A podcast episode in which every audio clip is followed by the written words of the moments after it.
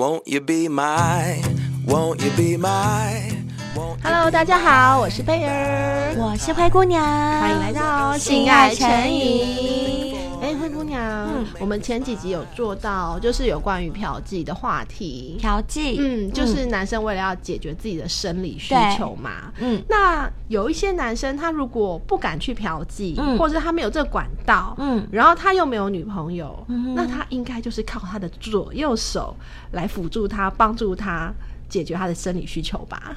这很合理啊，嗯、绝对是左右手的、啊，这不用怀疑啊。最熟悉的好朋友，我认识的所有男生跟我讲，他们的第一次都是给了自己的左右手，嗯、因为毕竟左右手跟了自己那么多年，当然是献给自己的左右手啦。对哦，而且你知道啊，我最近刚好在 D 卡有看到一个男生分享他的第一次哦，你知道他几岁的时候第一次吗？你猜猜看。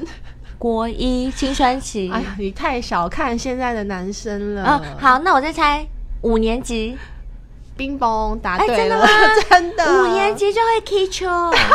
他说呢，他那一次他可能也不知道自己是踢球。他说那一次呢，他。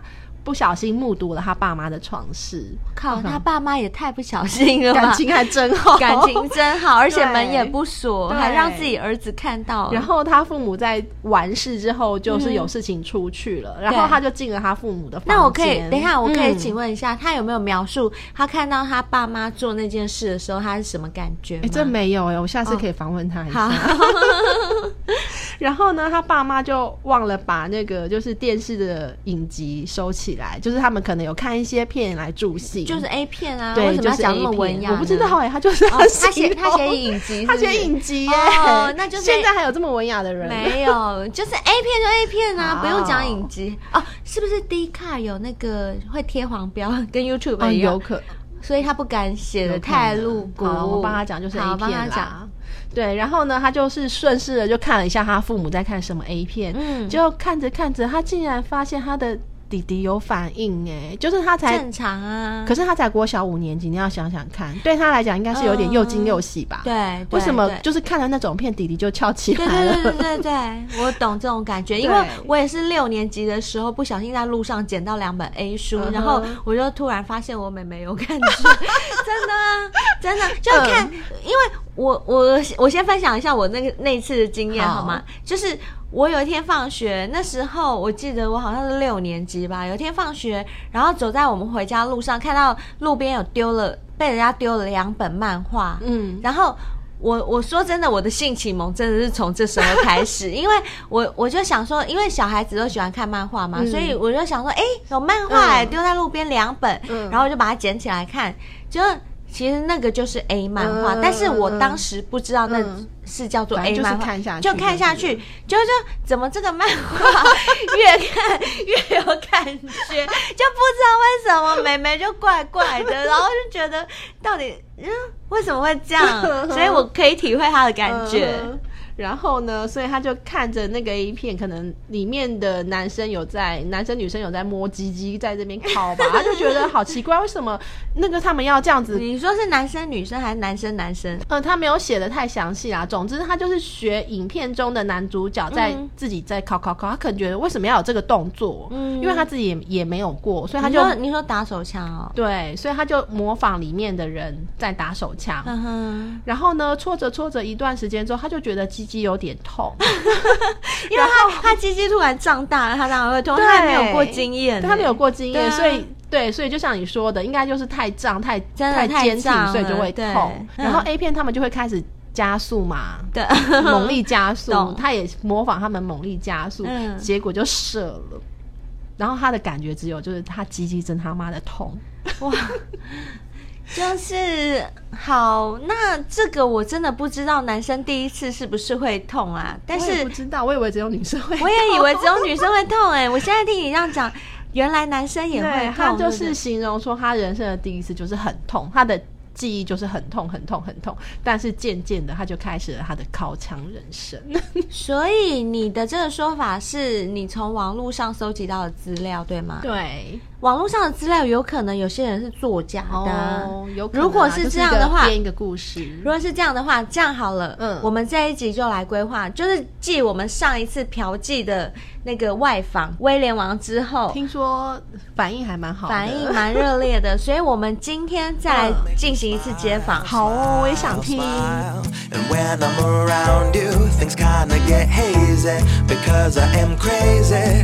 好，请问你怎么称呼？大家好，我叫做荒野中的一匹狼。那你几岁？我今年二叉岁，对，综合二叉男。二叉二叉是几？我必须要有一个年龄范围啊。好，大概二十五左右。我想请问你一个问题哈，因为。我们在 Dcard 上面看到有人分享他第一次尻枪的经验，嗯，第一次打手枪的经验。然后他说他第一次打完手枪之后，弟弟非常非常痛。我想知道，就是呃，男生第一次尻枪之后的那个弟弟真的是会那么痛吗？以你的经验来告诉一下我们听众。哎，我因为我是不知道别人会怎么样，但是我自己来讲，如果以第一次敲枪来讲，我是觉得还蛮蛮舒服的，应该是不太会有到那种痛的。痛的感觉会啊，没有那种胀痛感吗？我觉得他可能是因为第一次有没有，他可能没有不知道自己舒服的角度在哪里，力道没有掌握好，对，然后所以就变成说哦，他可能一直在试很多，然后到最后可能都已经有一点破皮，然后红肿，啊、所以他才说哇，怎么胀痛？胀痛我可以明白，就是有时候你可能一天敲了三次就会胀痛，可是很难说你一天敲一次。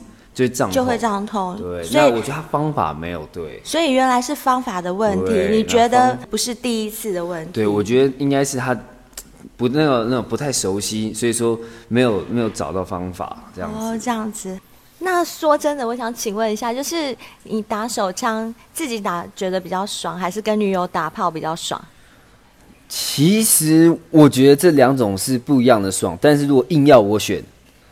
我我还会选自己打，哦，为什么？因为因为其实因为你知道跟女朋友跟女朋友弄啊，虽然就是有什么既有前有后嘛，然后有过程这样子，好，但是终究呃女女朋友的血她就是在那里，她不会动，所以呢你基本上就是哦自己在那呃苦干实干，可是呢打手枪不一样，你自己的手有没有？你懂自己怎么样才会爽，然后。自己的 tempo 啊，自己怎么样的，所以其实某方面来讲，甚至更喜欢自己打手枪。所以你的意思是说，你自己打手枪会比跟女友做更好掌控那个爽度，是不是？没错，而且你知道，有时候其实讲认真的，其实女生呃的那边呢，其实也不是说非常的契合你的小弟弟这样子，所以说。你自己的手才会知道说怎么样才爽，而且有时候你想赶快结束了，好，那就这样结束，你就可以很快的控制它，不用在那边等这样子。那你刚刚说打手枪跟女朋友打炮两个比较起来，你觉得打手枪比较爽？那假如今天是女朋友帮你打手枪呢？其实呢，还是自己，哎、你这女生。欸、他他才可能才跟你相处一年两年三年或者怎么样的？你看你跟你自己的手相处可能十几年，他怎么知道说，哎、你怎么样才会爽？然后速度多快啊？怎么样的？而且因为女生先天上有没有没有经过长那十几年来的锻炼，这种黄金右手这样，说真的，他可能一下他手就累了，然后就一直耗在一个很不上不下的节奏，其实这样到最后会很 bad trip，就是不是很爽。哎，那你刚刚说到是方法不对，可是那明明就是你第一次靠枪啊，你为什么会那么懂？要用什么方法呢？哎，我觉得这个就是有点像是男生的本性，可是真的很很多人他好像。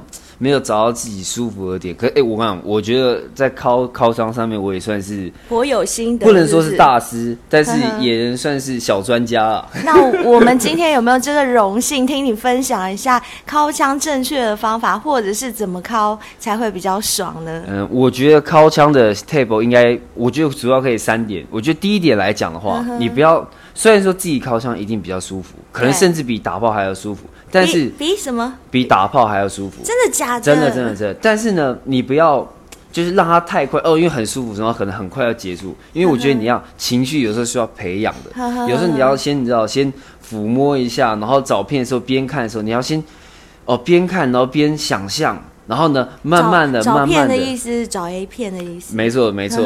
然后呢，慢慢的，有没有哎，自己想象你在那 A 片情境里面之后呢，慢慢慢把速度有没有拉高，然后有时候就下来一点，然后拉高下来一点，这样子反复的时候，你的情绪会到一个很爽的点。速度拉高又下来的意思是忽快忽慢，没错没错，不能因为那个节奏要掌控好。我觉得男生有时候可能哦，可能自己打很爽，然后就是然后啊结束，就是很。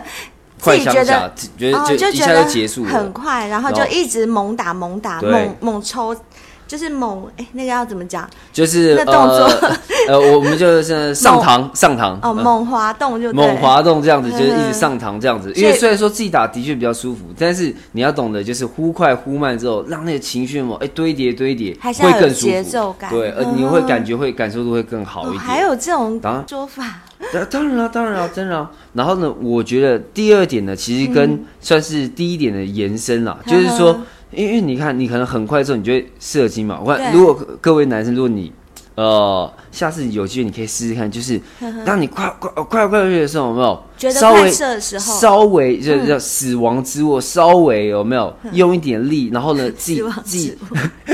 什么是死亡之握？就稍微有点力握住之后呢，不要让它那么快射，然后呢，再再把情绪缓下来一点，然后就是要控制射精，就是你你要憋着那个射精有没有？然后他就握住龟头嘛，对，就有一点这种感觉啦，有一点是叫死亡之握。哦，死亡之握，就是用力的把龟头给握住。对对对，哎，但是各位力道自己尝试好，自己那个，但是也不能太用力，不能把头头挤掉。对对，是不会那种。我觉得男生弟弟算是蛮坚强的。哦，真的真的，对对对对。第二。就是能屈能伸。对对，第二点的时候，你要控制一下你的射精，对吧？稍微盯一下，盯一下，盯一下，这样子哦，它的那个点会一直突破，突破，突破。真的，会会会会。就它的那个高潮感觉，其实会一层一层的有层次。我觉得男生的弟弟其实非常敏感，就是任任何一些手的动作改变怎么样，感觉会不一样。你知道，我有一些朋友，他们有时候在尻的时候，甚至喜欢就是。你你知道男生也打电动嘛？上上 A P P，搞把它当摇杆在那边摇。可是哎，你知道男生就是他有他自己舒服的点，然后他可能边打然后边在那摇，那他就觉得这样子很爽。所以其实弟弟没有我们想象中那么肤浅，他很有深度。弟弟是没有，他是很有层次的。弟弟就像是男生的另外一个大脑一样。哦，你要你要把他当一个人在对待他。为什么人家说弟弟是那个小弟弟？因为他就像是自己一个另外一个小分身一样。小 body。对他真真的男生很多的思考思维。我们会有时候会以弟弟为出发点，完全哦，对对，这个完全可以理解。你你你懂男生懂懂懂，男生就是男生就是靠弟弟在思考的。对，是弟弟有时候就像是他有自己的另外一个脑这样子，你要好好的去哦对待他，然后好好的尝试新的东西，他会给你回馈的。原来是这样，对的。那你刚刚说的另外一个第三个第三点，我觉得，因为我自己惯用手是右手是右撇子啦。好，那。我觉得各位，如果你有机会可以试试看左手来、嗯、来试，因为你左手一定没有右手那么的熟悉的时候。对啊。可是这这，这一种不熟悉感，反而会给你一种新鲜感。哦。好像是，因为你已经很熟悉你右手那整个流程速度怎么样吧？那如果你今天换左手，会不会有一种另外一个人？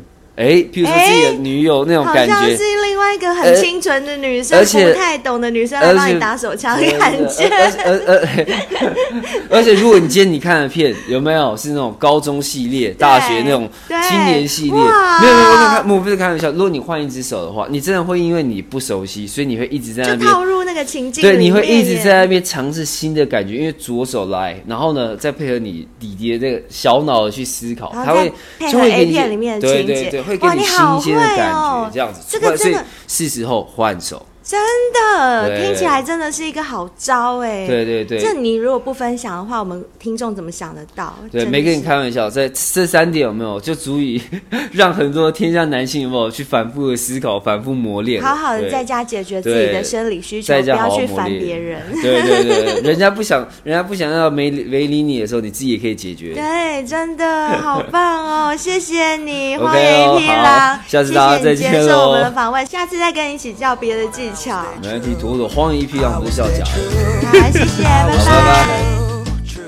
啊贝尔，好好笑哦！我真的没有想到世界上竟然有男生会觉得自己的双手比女朋友还来得厉害，然后跟自己的双手就是打手枪会比跟女朋友做爱来的爽哎、欸！我也从来没有这样想过，没想到男生会有这样的感觉，真的没想过哎、欸，好奇妙哦、喔！可能没有，我觉得可能因为我们不是男生，毕、哦、竟我们没有一根鸡鸡长在身上，然后我们不知道这样子掏枪的快感到底是什么，或者是我们到底是跟自己的手比较爽，还是跟女朋友比较爽？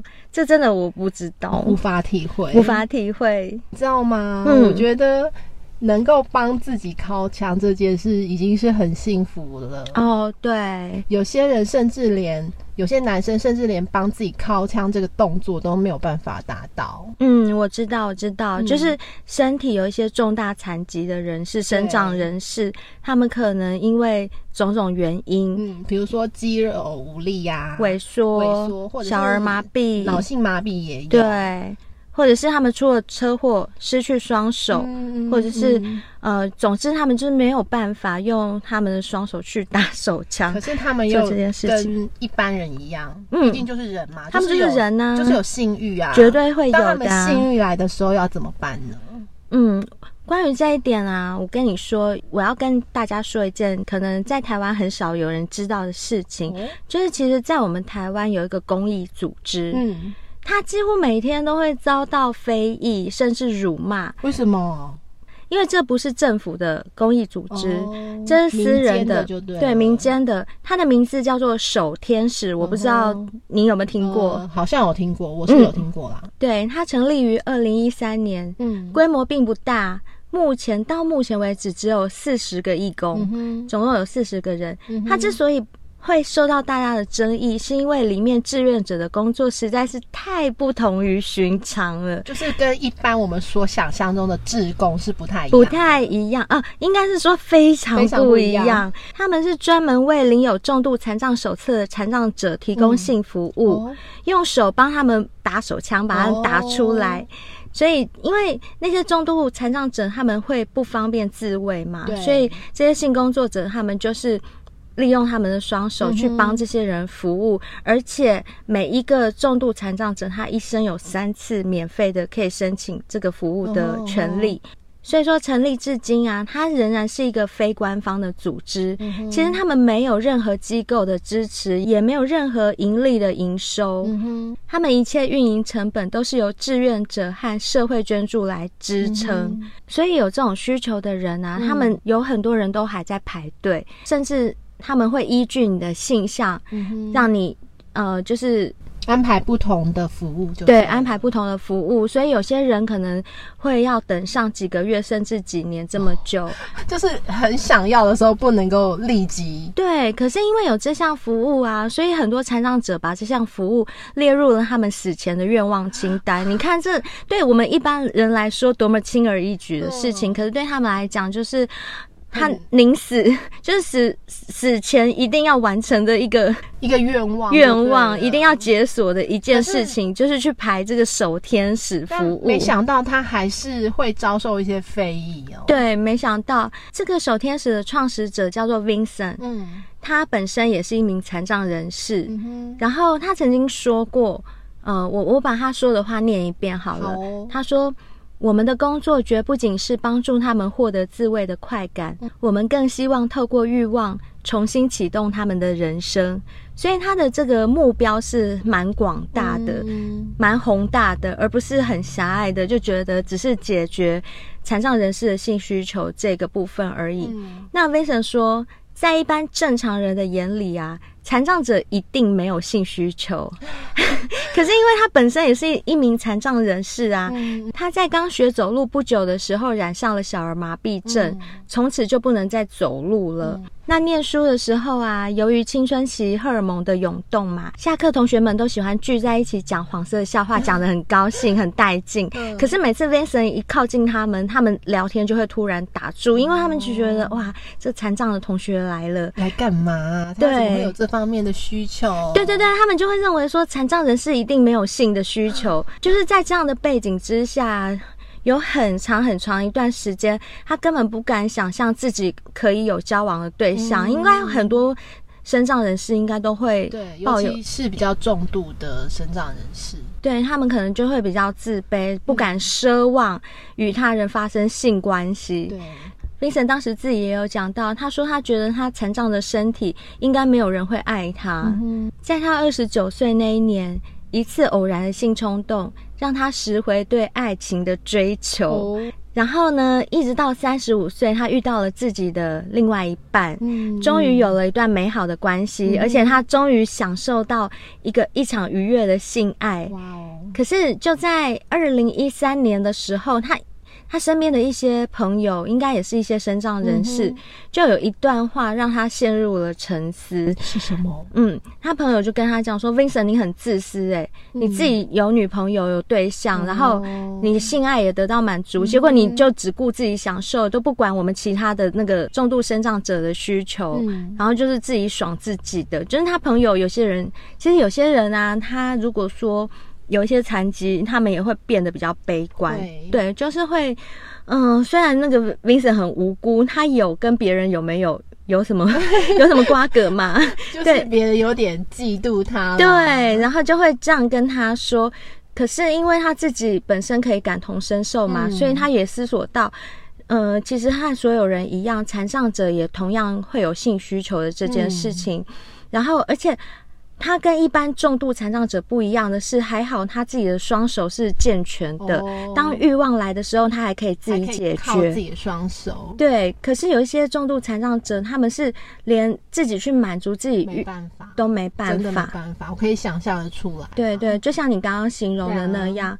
所以这样的焦虑啊和压抑啊，有人可以帮那些人解决吗？他思索了一下，他觉得没有，没有办法。嗯。他还跟大家讲说，他最常听到的一句话就是说：“你已经残缺了，你根本不会有欲望啊！你还想要怎样？对 都已经这样了。”然后他就是等于说，大家都把这样的人当成一个活死人，好像不应该拥有七情六欲一样。嗯、可是，在 Vincent 看来，残障者的情欲就像被丢在一个很黑暗的角落里。嗯就是、就是不被重视啦，任他发臭，啊、也没有人会理会，嗯、所以他就毅然决然决定跳下去，就成立了守天使这个机构。嗯、那贝尔，据你所了解啊，嗯、这个机构，嗯、呃，你刚刚说你有听过吗？嗯、那你知不知道说它的运作方式到底是怎么样？有，我之前有大概看过它的资料，嗯、哼可以分享一下给如果您是一位身障听众，刚好有在。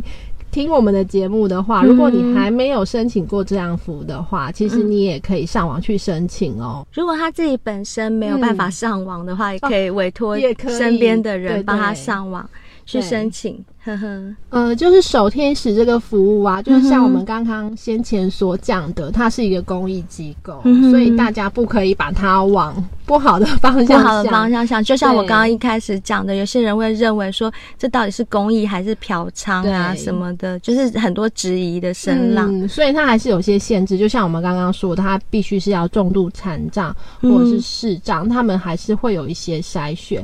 然后，当你上网申请之后啊，守天使的团体会先派一位呃，同样是身障者的义工，先跟面谈者面谈，嗯、然后了解一下你身体的障碍状况，嗯、还有移动的能力，还有性倾向等等。嗯、哦，性倾向，对，对他们也会判断你是不是同性恋，对，因为还是会有嘛。嗯，对。所以前面一到三个月啊，他们会做一些状况的了解，嗯哼，然后之后啊，义工会根据申请者的状况来帮你制定你的服务的方案哦，嗯哼，所以是一个量身定制的方案。比如说啊，可能要找寻一些比较适合生障者的无障碍旅馆。无障碍旅馆在家里可以吗？哦，对，如果你的家里方便的话，就可以。可能有些身障者他是跟家人同住哦，对，有家人在就比较就比较不方便。那他们可能会需要一些无障碍的旅馆。对，然后呢，因为他们已经先前已经有先跟你面谈过，了解你的状况，所以他们会在事前先布置房间，甚至准备相关的工具。道具哦，对，很还有一些工具需要辅助，就对，对，对，是不同的个案的情况。对，如果你比较喜欢 看 A 片哦的话，他们可能也会准备一些 A 片 来辅助这样子。了解，就是服务还蛮健全的，对对对，他们 蛮全面的，都会想到。哎、欸，连我们正常人服务都不见得有这么好，对不对？所以就是专业啊，真的很专业耶，而且他们这完全是公益的哈，就很伟大。伟大，真的很伟大。然后准备完成之后，行政义工就会离开房间，然后房间里面就只会有性义工跟申请者两个人。哦，所以他们的组织那些义工们，他们也会分成，有些人是负责行政的部分，有些人是负责就负责处理性的部分，就是执行的部分，没错。然后呢，就会开始进行了他们的性服务啦。嗯哼，嗯，他们不是这么开始就直接帮你打哦，哦，就是没有那么粗糙就对了，没有那么粗糙，会先酝酿，会先酝酿，有前戏，有前戏，一样是有前戏，一样有前戏。先开始，比如说拥抱啊，哇爱抚啊，亲嘴会吗？呃，亲吻、亲嘴可能比较不会。哦。然后会有一些按摩，呵呵，对，就是像正常人一样，能够挑逗情欲的那些前前戏。都会先做足就对了，对，然后才会开始进行手交的服务。嗯、那如果有一些身障患者，他是脊髓受伤的话，嗯、他可能在他的性器官会比较没有知觉。嗯、那他们也很专业哦，他们会。呃，用其他的方式来代替手交，哦，就是他们可能会刺激你身体其他的部位，对，会比较有知觉的部位进行爱抚这些动作，让你也能够达到很舒服的状态。然后整个性服务的过程大概是九十到一百二十分钟。哇，那还蛮长的耶，嗯，因为是全套的嘛，从前戏开始，真的就很专业。从前戏，然后到做，就是打手枪，打完，嗯，然后连后面的后后续的结尾也包含吗？嗯，对啊，就是还是会拥抱啊、爱抚之类，就是不会这么的射后不理啦。哦，对，这个很重要，因为有时候。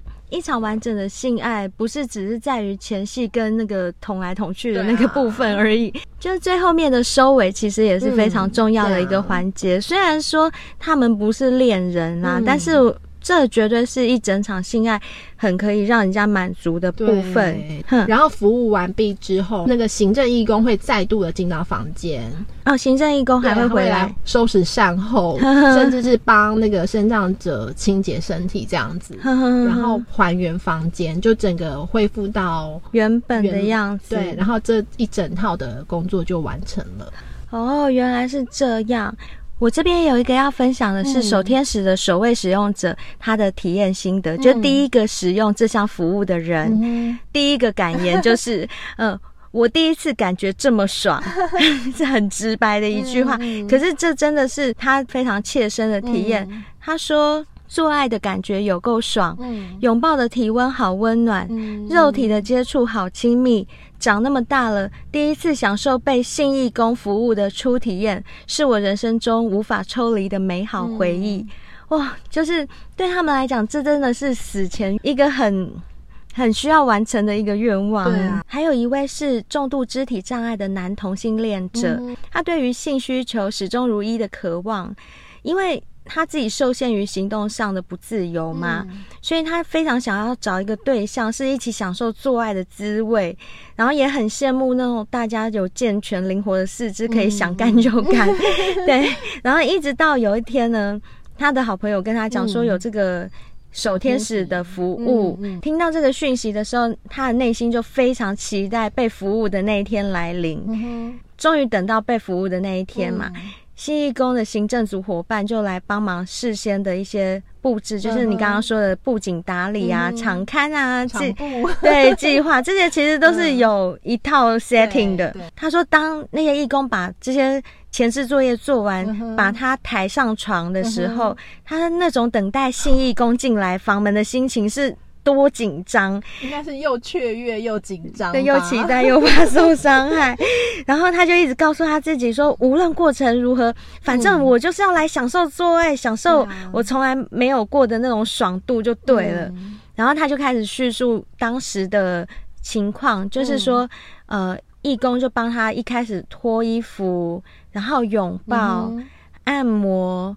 抚摸他的敏感带，Wow. 然后还会跟他聊性话题，对，然后肉体接触跟磨蹭哦，嗯、然后就一直到他后来就开始帮他手交，嗯、一直到他射出来的那一刻，嗯、他说他真的是爽到受不了，嗯、然后他还说你不要以为这样就结束了，嗯、射完以后还可以在床上两个人紧紧拥抱，嗯、然后双方的眼神还可以。对看，就是对焦，嗯、然后肉体贴着肉体，双脚也紧紧勾着，嗯、就等于说。除了性之外，他还感受到一点爱的感觉。在这个过程当中，他真的很享受，也很感动。嗯、做完爱要散场的时候，信义工还会跟他拥抱跟吻别、嗯，就很有温度。对，很有温度，并不是说好像那种调剂这样子，就是金钱交易，打完就走。对，就不是这样子哦。所以当当信义工要走的时候，他们常常就舍不得这样就收场，嗯、所以。泪水都会一直在眼眶中打转，嗯、他们会很希望说时间一直停留在这里。嗯、你看，像他们这这种感觉，我们好像。手脚健全的人，我们就没有办法完全的体会，对不对？嗯、所以我觉得这世界上真的有很多人，他们是需要被关注跟被帮助的。嗯、而且我觉得他们很专业的是，他们除了满足你身体上就是想要射精的需求，对，连你心理上的都照顾到，都照顾到。对，没错。嗯、我觉得这个真的是最感人的地方。我后来还有看到另外一篇，是也是一个被服务过的重度智障者，嗯、他写的，就是说。他写了一段话，我看了觉得也是蛮难过的。他写哭吗？嗯，他是写说，我想至少我死后不会有遗憾。嗯、所谓的曾经就是美好。嗯、如果在我死之前都没有人跟我做爱过，我人生一定会充满着很多的无助和万谈，嗯、不想躺进棺材。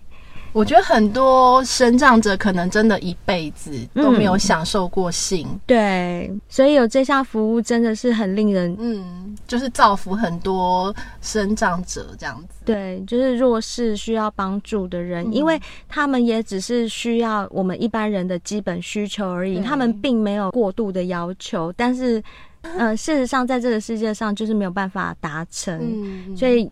有些人真的就是天生的，可能是天使，哎、欸，他们就叫守天使。那我也要分享一下啊，就是我有也有在网络上看到两位女性的性义工，嗯，他们现身说法。哦，真的就就是性工作者，就等于说守天使的义工，性义工，对对对，性义工，他们就是有说，其实他们做这项服务的时候，一开始的感觉其实是很难过的。哦。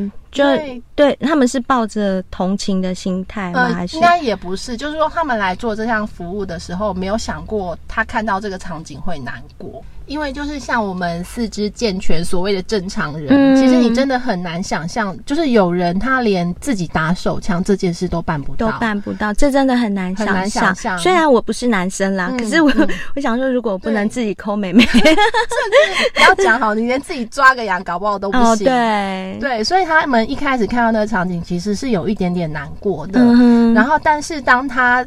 帮生长者完成性服务的时候啊，嗯、他的心情又有点转折。他觉得，当他亲眼看到他们生长者在享受这个过程。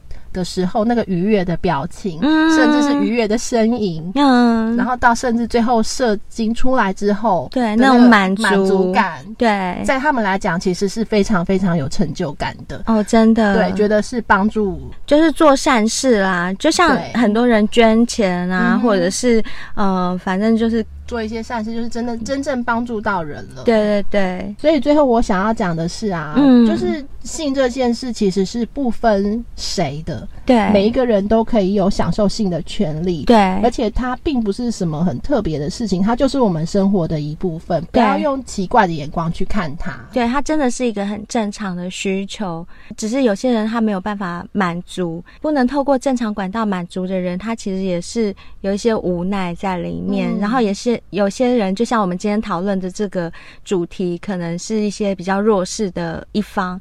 那如果说这社会上可以有多一点，大家有多一点同理心，或者有多一点点愿意帮助这些人的机构产生的话，嗯，我相信这个世界会更美好。美好一定会，就大家都有枪可以打，有手枪可以打哦，有爱可以做哦，每个人都幸福美满，要幸福哦，要幸福哦。那我们下次见喽，拜拜。拜拜。